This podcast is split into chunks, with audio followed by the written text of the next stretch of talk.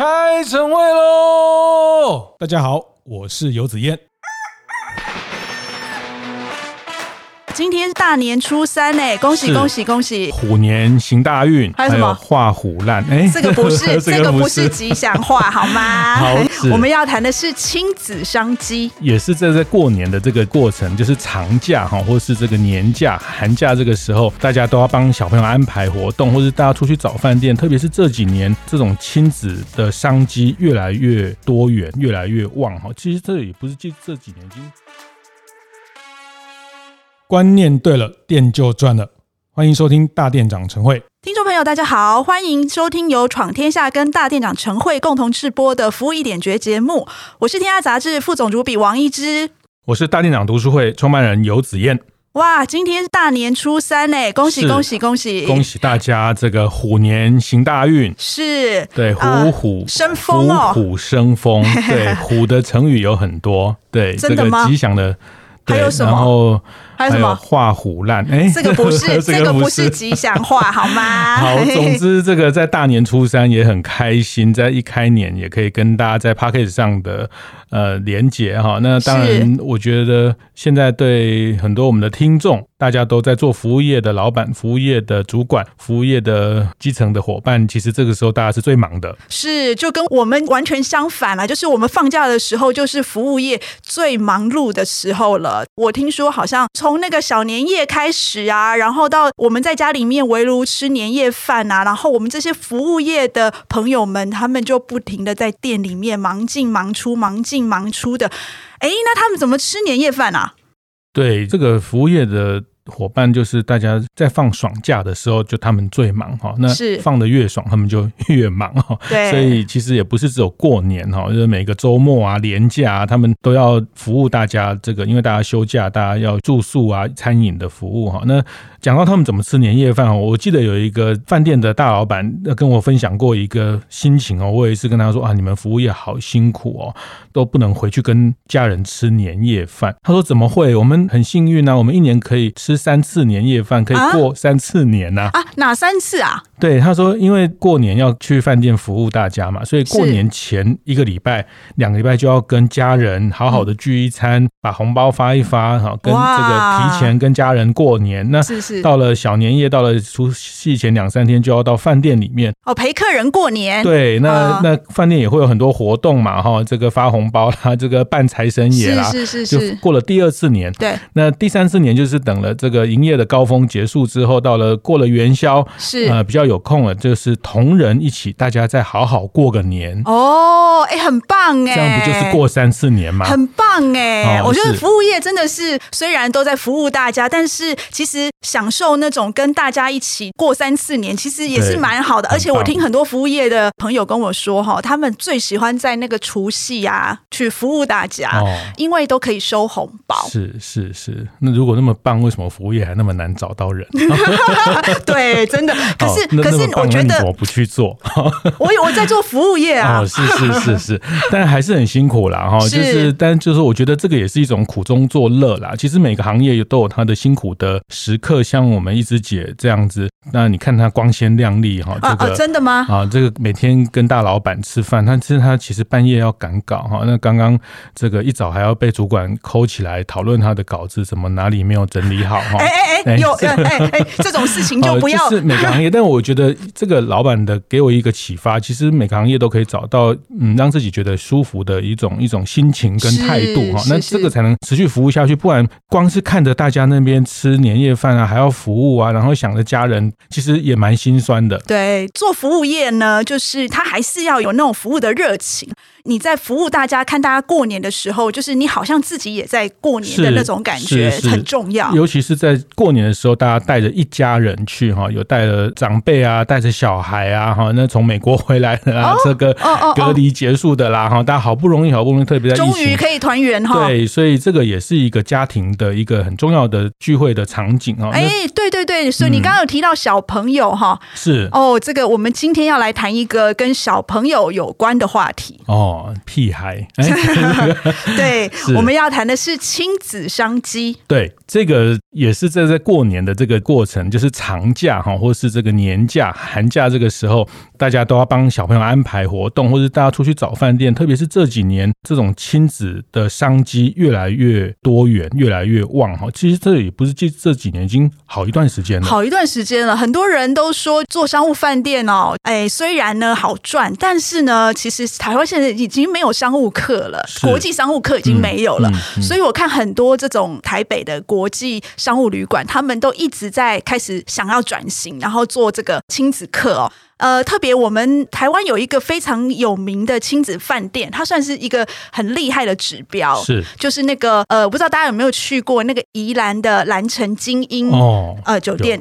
它非常非常的指标，就是说，它应该是台湾第一个做亲子饭店的五星级的五星级的饭店，因为定位在亲子。对，因为一般哈，老实说啦，做饭店业的人，他们都不是很喜欢做亲子旅馆啦。他们觉得饭店呢，五星级饭店呢，就是要优雅、要大气，所以呢，就是最好走进去的时候，感觉起来就是觉得哦，富丽堂皇的。可是你要想，那种地方其实不适合小朋友去的，它。不小心，就是那个地只要稍微擦的亮一点、干净一点，它就很容易滑倒。对，所以这个蓝城晶英他就蛮厉害的，他就觉得说，反正我做商务饭店我也拼不过大家，不如我就来聚焦做亲子饭店。因为他之前呢，他做那个商务饭店的时候，听说就是很难转型，后来转型做了那个烤鸭。哦。啊，结果烤鸭哎还不错，还是很厉害，不错，还蛮厉害的。嗯、结果没想到呃，这个亲子打败了烤鸭，哦、现在变成他们的营收的主要的来源是，是特别是在宜兰哈，其实每个礼拜六、礼拜天。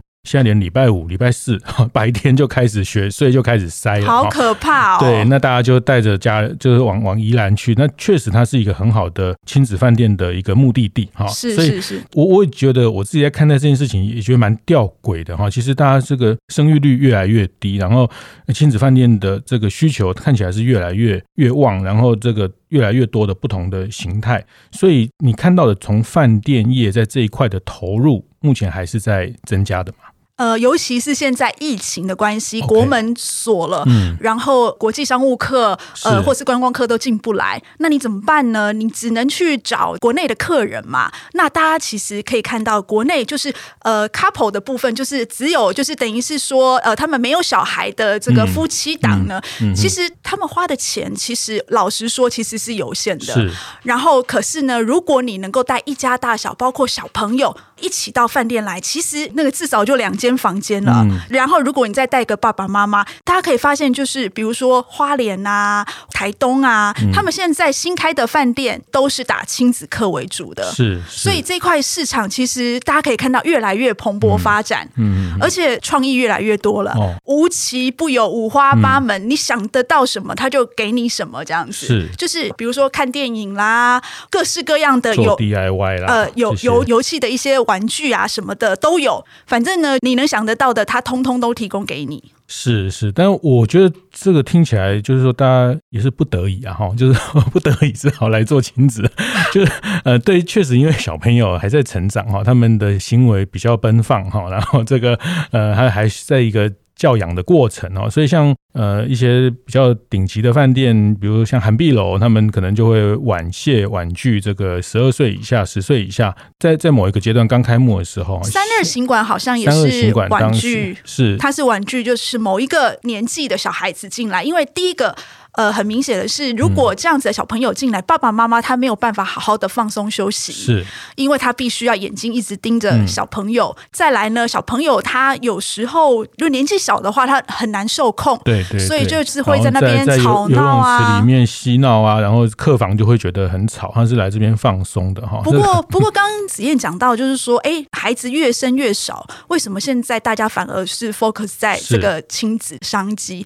呃，我之前也想过这个问题哦，嗯、就是后来我发现，就是说，虽然孩子越生越少，但是他会更愿意花钱在我们这个宝贝身上。也许他们夫妻俩就生这么一个宝贝，对，那他就把所有的钱就愿意花在他身上。这个、这个日本人说，这个这这个世代小孩叫什么？有六个口袋的怪兽。哎，对，对他，你有听过这个有？有有有有有，就是爸爸妈妈、阿公、阿妈、外公外婆这些人的财富最后都都在他身上，所以他就有六个口袋的怪兽，就是是是是他们的这个大家很很愿意天下去的金孙哈。我那天看一个新闻，好像中部有一个海线，哎，在你们海线附近的一个那个饭店哦，我知道了，你说那个爷爷为了他的孙子，然后建一个儿童游乐园，对不对？哦，建建一个亲子饭店啊，我好想去哦。这个可是你的小孩大了，你只能再生一个才能去哈。哦，好吧，那放弃。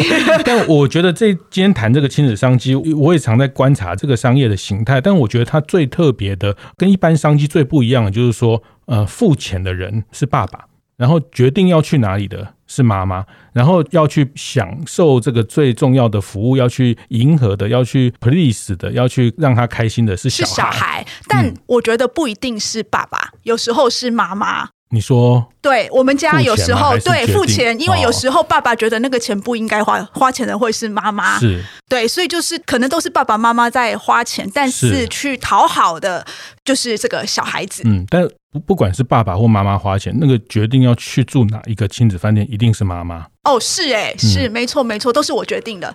对，但有时候小朋友会跟我说：“哎，我想要去哪一家饭店，因为那家饭店很好玩。”是，对，然后我就会投降这样子。这个他变回头客了。是是是是。所以像刚刚你讲到那个蓝城精英哈，那就我知道，其实他们有一大部分的这种票券，这个住宿券，它是透过团妈去销售的。呃，其实呢，不只是蓝城精英，就是说，应该台湾大部分的不止亲子饭店，很多都是透过团妈。我后来发现，团妈是一个量非常大的销售饭店票券的一个通路，嗯哦、是是，是。而且呃，我发现那个有一个团妈，就是什么天使魔鬼的那一个，哦、我忘了他的名字。他的那个只要每次出来喊，对，秒杀哎，是，而且你知道所有的饭店业者都抢着要跟他合作哎，嗯，因为都给他非常非常好的价钱。对，对我我也是从饭店业那边听到，像这个柯以柔团嘛，因为他也有小孩，对，然后还有一个抛弃他的老公，哦，所以很多人，我们今天大年初三，所以很多人就觉得要支持他创业，要支持他，所以这种妈妈就会互相相挺。哦，对，我觉得妈妈的力量真的非常的坚强跟伟大。这个我们前。前几集有讨论过，大家可以回头去找这一集来听哈。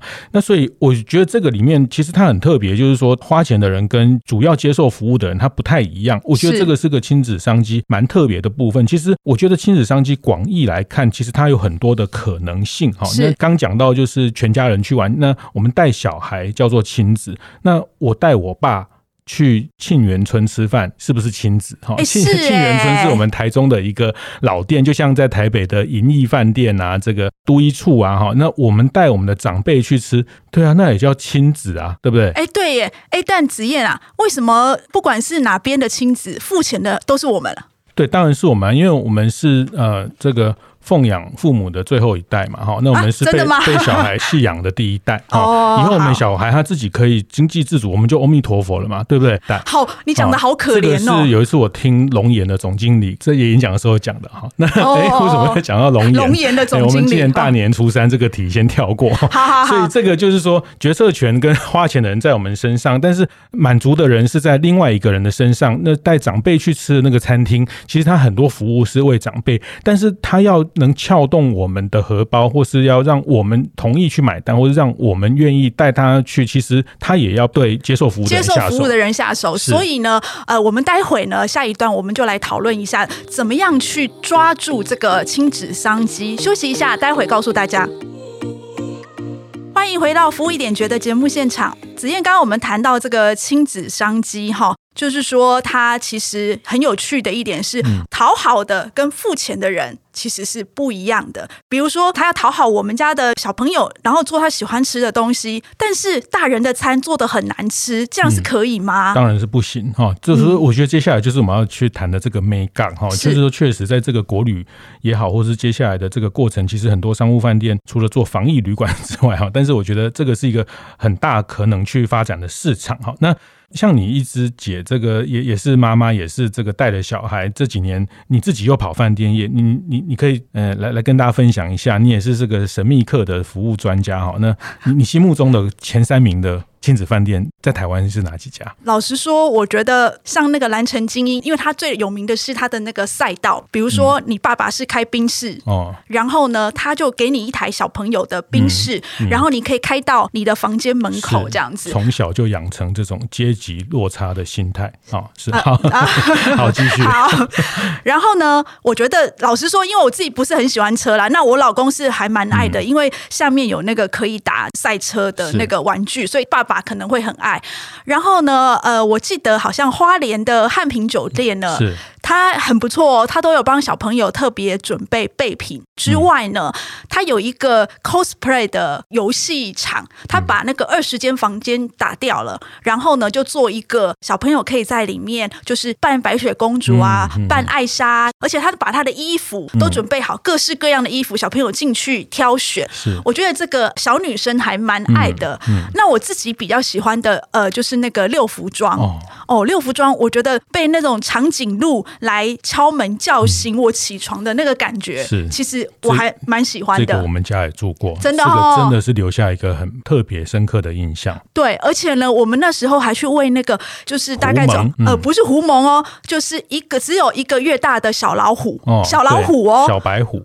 在他还没有长大之前，嗯、我们去喂他喝牛奶这样子。嗯、然后他虽然才一个月左右，可是他那个爪子已经力到很可怕。所以我们再一次去的时候，那个小老虎已经脱离那个，就是你已经没有办法再去让它在那个笼子里面了。它、嗯、整个就是已经就在那个野兽区奔跑的那种可怕的样子，你完全没有办法跟那个当初一个月那种很可爱的小老虎。嗯、但客人过几年回去之后，还会想起这件件事情会呀，看到说哇，他已经长大了。然后我会去问那个他们的服务人员说：“哎，我那时候喂的小老虎，现在已经放出来了吗？它是哪一只？这样子？”所以我觉得这个呃，随着小朋友的成长哦，他一定会有给家长或是小朋友一些回忆在。但我个人最喜欢的不是那个亲子饭店，我个人最喜欢的一家餐厅其实是海底捞哦。他虽然没有告诉你说它是一家亲子餐厅，但我个人身为妈妈。我非常喜欢把小朋友带去，嗯、为什么呢？因为我的小孩可以放到前面，他们有一个专门的，就是小朋友的育儿室啊什么的，然后那里有专门的保姆，讲故事的阿姨。嗯、姐姐，姐姐那个年纪都只是像姐姐。然后呢，你很安心的地方是，他会叫你扫一个 QR code，就是你在那边吃火锅擦指甲油，对不对？那个你可以手机上看到我女儿现在在是在下棋，还是在看书，哦、还是在干嘛的？这样啊。而且我去的时候，监控的。对，嗯、可是你安心啊。嗯、然后后来我我要去接她回来的时候，那个姐姐还告诉我说：“哦，她刚刚怎么样怎么样怎么样。”所以你完全都可以掌控还。孩子就是哎，他没有跌倒啊、碰伤啊等等之类的。是是是，刚一直讲的这几个例子哈，当然我们这个完全没有叶配哈，那当然我们也非常欢迎叶配。对，我们非常欢迎叶配。我 们刚讲这几家都不是因为叶配的关系，但我觉得就是刚讲到几个重点，一个要有留下一个记忆点，对，对，在小朋友的心目中留下一个记忆点。那第二个就是，我觉得你刚刚讲一个关键，就是它不一定叫做亲子饭店，但是它其实是一个让亲子去。享受可以很安心的地方哈，那其实。真的哈，我我真的有时候去一些号称亲子饭店哦，因为我觉得最可怕就是就贴了很多 Hello Kitty 哦，你知道吗？然后就那个，欸、你你 那如果贴什么巧虎那种，你可以接受吗？就是贴的满屋子的这种装可爱的东西，然后床又是什么很奇怪的什么跑车造型什么造型，对对对对对。那大概民宿比较会有这样状况，对，就是这种是小孩的天堂，可是是大人的地狱，你知道吗？就是说为什么？这完全是一种视觉的暴力，你知道吗？就是说。啊，就看那些很装可爱的东西，满满地都是哈。那其实我我觉得那个也对小孩的美学的培养也不是很好。就是我个人比较给白一点，但是我觉得其实它重点不是在那个形式叫亲子，其实是它可以提供一个很很多元、很很舒服跟安心的。呃，刚刚一直讲到放心的一个模式哈。那其实像我自己就听到，像嗯很多朋友，我们的很多朋友就很喜欢去这个。一个贵生生的这个娇妻老爷，还是可以讲到娇妻老爷，就爸爸可以去泡汤，妈妈可以去做 SPA，小孩有很多 DIY，他也没有说他叫亲子饭店，好，但是其实你就很自然的觉得，哎，家里的旅行就会想要去那边。然后，可是我觉得他的重点应该是在就是他的服务有没有设身处地为这些孩子考虑到，还有家庭的不同成员不同的需求，甚至爷爷奶奶哈，爷爷奶奶因为晚上来来一段歌仔戏，来一段这个在地的演出的表演，那那其实照顾到家庭不同成员的需求，没错。其实我我看过一个例子哈，我在书上看过一个例子，就是是这个日本星野集团的一个叫山梨八月这个度假村，那他把亲子饭店同时也设计成为大人的天堂，哎，是刚好刚好这个这一家我有去过，谢谢你做这个梗给我。这个这个我是从我们的好朋友游志伟的书上，他讲乡下经济学，他是在一个乡下，他真的是在一个乡下。哦、然后因为那时候我们刚好想要去采访星野集团，他的社长星野加入到底是怎么崛起的？是，是那山梨八月这一家饭店呢，刚好就是他旧的第一家旧起来的旧起来饭店。是，所以我们特别千里迢迢搭车到那边去，后来才发现说，哦，真的非常的厉害。我记得那个星野加入告诉我说：“哎，当你出来旅游的时候，呃，小朋友跟父母一直在一起，这样子他们都会感到快乐吗？”嗯。他就丢这样的问题给下面的人去思考，哦、就是刚刚子燕说的，你没有考虑到他们个别的需求，嗯、你只有把他们当成一个团体，嗯、这个是不对的。嗯、所以后来呢，呃，就是因为这些服务人员，他们只有想到说，你们来我们饭店都是来泡汤的、啊，殊不知其实儿童有儿童的需求，然后爸妈有爸妈的需求。我，我光看书上写，我就流口水。然后他说这个。一进去，我们就会去 check in 拿房卡，是，他就可以去他的这个大厅换一张叫酒卡。就是喝酒的酒酒卡，那他那边有好像几十种的葡萄酒，对红酒你可以去试酒，因为他那个地方也是日本的葡萄酒最重要的产区之一。对，然后就很多小酒庄，你可以一边试酒，然后有一个很棒的图书馆，一边拿你想看的书，上面所有酒类的书都有。哦、是是，那就你就拿到那个酒卡，拿个杯子，可以他他有一个方式，你可以去试这些东西。然后晚上好像会有一个零食罐，让小朋友可以去他们店里的一个小商。商店把这些小零食啊什么，把它放在一个罐子里面带回他的房间。是哦，我光看到这个我就 流口水，就是这个就是大人的天堂，就是说大人可以试酒嘛，你知道？就是说也反正也都住那边泡汤，也不用开车的问题啊，都没有，就可能放心的去品尝很多在地的风味的这些红酒哈，那等等。所以你你自己去你的你你看到更多的细节是什么？我们去吃他的餐厅，然后他每一道菜都配不同的酒，所以他连那个呃面包、嗯沙拉全部都用不同的酒配。我大概到中间还没吃到主菜，我就快醉了这样子。嗯、然后我觉得他其实最厉害的地方，就是你刚刚都讲了，他们就是各自都可以在里面找到各自可以做自己开心的事情。嗯、但是我觉得让我最感动的地方是，当我在那边呃。试酒，我老公在那边看酒类的书的时候。呃，他们在小朋友跟爸妈的中间那个墙把它打掉，然后放了一个玻璃的帷幕。哦、是，也就是说，我在我这边做我想做的事情，很开心的时候，嗯、我可以透过玻璃帷幕看到孩子他们在隔壁那边做什么。嗯，所以那是给父母的一种安心。嗯、然后孩子呢，他到第一次去那边，刚开始的时候还没有交到玩伴的时候，人生地不熟，他透过玻璃帷幕看到爸爸妈妈在那边，哦、他也会觉得。哦，爸爸妈妈在，小朋友也会有安心感，也不会有分离焦虑。对对，真的啊，强烈推荐你去那家饭店，因为我记得隔天那个总经理带我们去找酿酒师，嗯，那个酿酒师是一个女生，她就告诉我说，我就是这个漫画里面神之。神之马，对、嗯、我就是这个漫画里面呃画的这个人哇、哦！我当场对他佩服的五体投地，我真的建议你可以去。好厉害，好厉害！把整个在地的内容哈，它它本来就是融在一起，本来就是一家快倒的饭店了。是，现在大家为了这个内容的设计，千里迢迢去，真的很远，嗯，真的很远。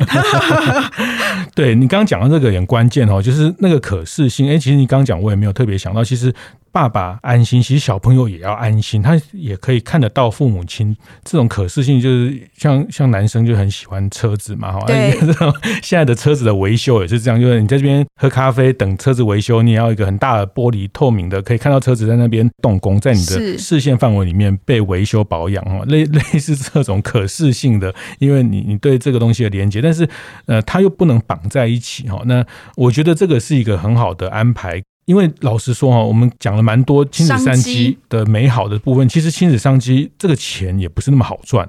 对，老实说呢，其实我们常常在电视上有看到，嗯、就是比如说什么素食店啊、餐厅啊，哦、常常有那个小孩不受控制，或者是小孩跟小孩两个人在吵架、啊、嗯、跌倒啊、抢玩具啦，干嘛、啊？哦，真的是，嗯、我觉得风险也还蛮高的。嗯、是，所以子燕，你觉得我们的业者如果真的想要抓这个亲子商机的话，他到底应该要呃怎么去面对这些风险啊？是是，这个呃，那个尽量让大家看得到哈。我觉得你刚刚讲那个下载那个监控，其实我觉得是不是很人道的做法？就是说，其实这种监控科技的监控，但是呃，我觉得这个有时候大家做服务业经营，讲实话讲白话，呃，现在的大家的生的很少，那每个宝贝都是千金哈。对。那呃，很多状况其实有时候客人的认知，像前阵子有一个讨论，什么低消要不要点饮料啊？这个。是是，就是 这个大家的认知，客人的认知跟期待哈，那那大家觉得他已经付了这么高的费用，但是他对这个服务的期待很高。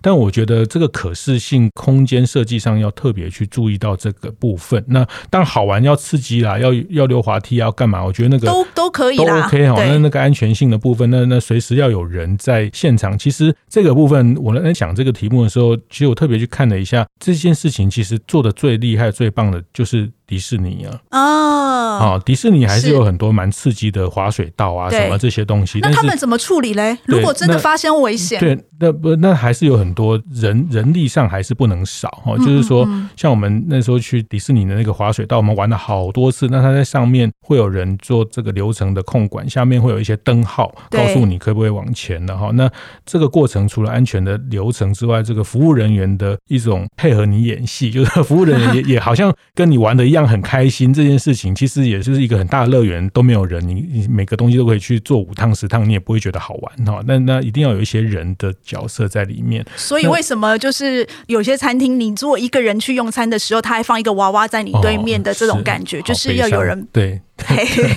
海底捞。不过我觉得哈，老实说，我觉得呃。